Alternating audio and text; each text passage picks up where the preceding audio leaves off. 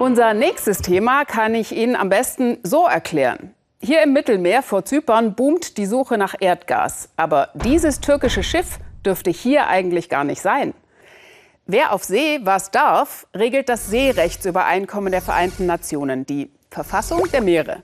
Sie klärt, wie die Gebiete aufzuteilen sind. Zum Beispiel diese Zone hier. In einem Radius von bis zu 200 Seemeilen hat eigentlich Zypern das exklusive Recht zu fischen und Bodenschätze zu fördern.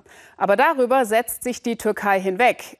Sie behauptet, dass das Gebiet noch auf ihrem sogenannten Festlandsockel liegt, also auf der Fortsetzung des türkischen Festlands unter dem Meer. Für dieses Gebiet hat die Türkei ihren eigenen Deal mit Libyen gemacht und Bohrschiffe losgeschickt. Die EU will ihr Mitgliedsland Zypern schützen. Deshalb hat sie Sanktionen gegen die Türkei verhängt. Oliver Meyer-Rüth berichtet. Wir fahren mit Kyriakos Hachianis zum Hafen der zyprischen Stadt Limassol.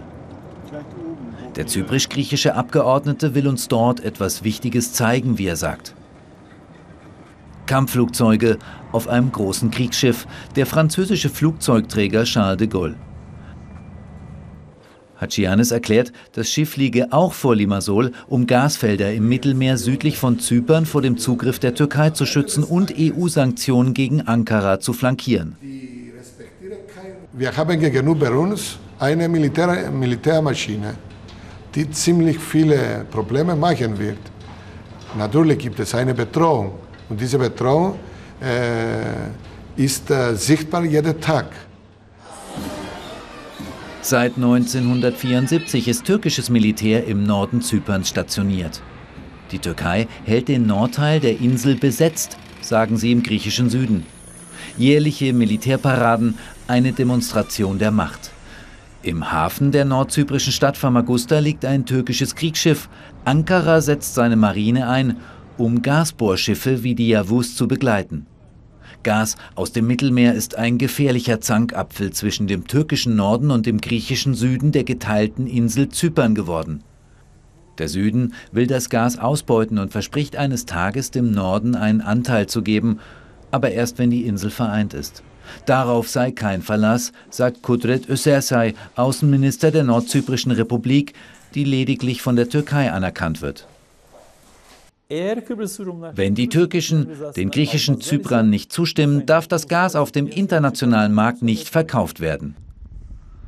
Im Streit um das Gas hat die türkische Marine vor zwei Jahren ein von Südzypern beauftragtes italienisches Bohrschiff vertrieben. Und im Streit um den wertvollen Rohstoff ist Ankara fest entschlossen, alle Register zu ziehen.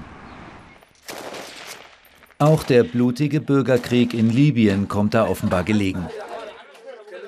Zwei Abkommen, eines über Militärhilfe und ein zweites über eine gemeinsame Seegrenze, haben Ende vergangenen Jahres der türkische Staatspräsident Erdogan und der libysche Präsident Sarraj unterzeichnet. Mit dem Abkommen über die gemeinsame Seegrenze versucht die Türkei ihren Einflussbereich erheblich zu erweitern. Damit hätte Ankara nicht nur Anspruch auf Gasfelder im Südwesten Zyperns, sondern auch auf Gebiete, die bisher von Griechenland beansprucht wurden. Professor Hubert Faustmann, Leiter der Friedrich-Ebert-Stiftung auf Zypern, befürchtet einen Konflikt zwischen der Türkei und Griechenland im östlichen Mittelmeer. Im Gegensatz zum unbewaffneten Süden Zyperns habe Griechenland Kriegsschiffe und eine Luftwaffe, so Faustmann. Aber die Türkei eskaliert die Situation jetzt in einer in einer Art und Weise, die zumindest Zwischenfälle oder, oder, oder ja, eben das, was außer Kontrolle gerät, viel, viel wahrscheinlicher macht, als das der Fall war, während man sich nur mit den griechischen Zyprioten duelliert, die, die militärisch keine Optionen haben. Im Streit um das Gas will keine Seite nachgeben. Bereits im Sommer 2019 erlässt die EU Sanktionen gegen die Türkei. Ankara will dennoch an den Bohrungen festhalten. Professor Faustmann sagt, auch aus innenpolitischen Gründen.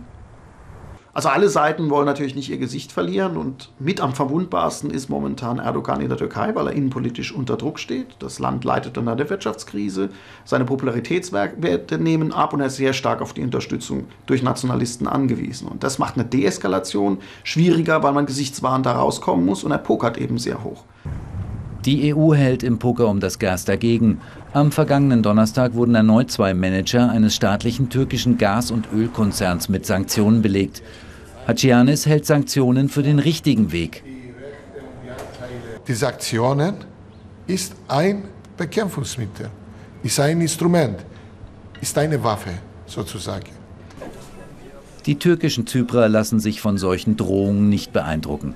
Im türkischen Teil der zyprischen Hauptstadt Nikosia ist man der Meinung, der Süden müsste den Norden lediglich an der Ausbeute des Gases beteiligen.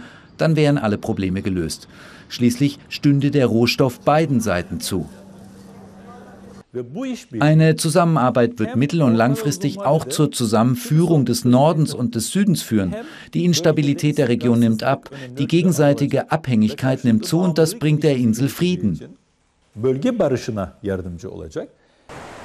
Dass es so einfach sei, daran will in Südzypern, aber auch in der EU kaum jemand glauben.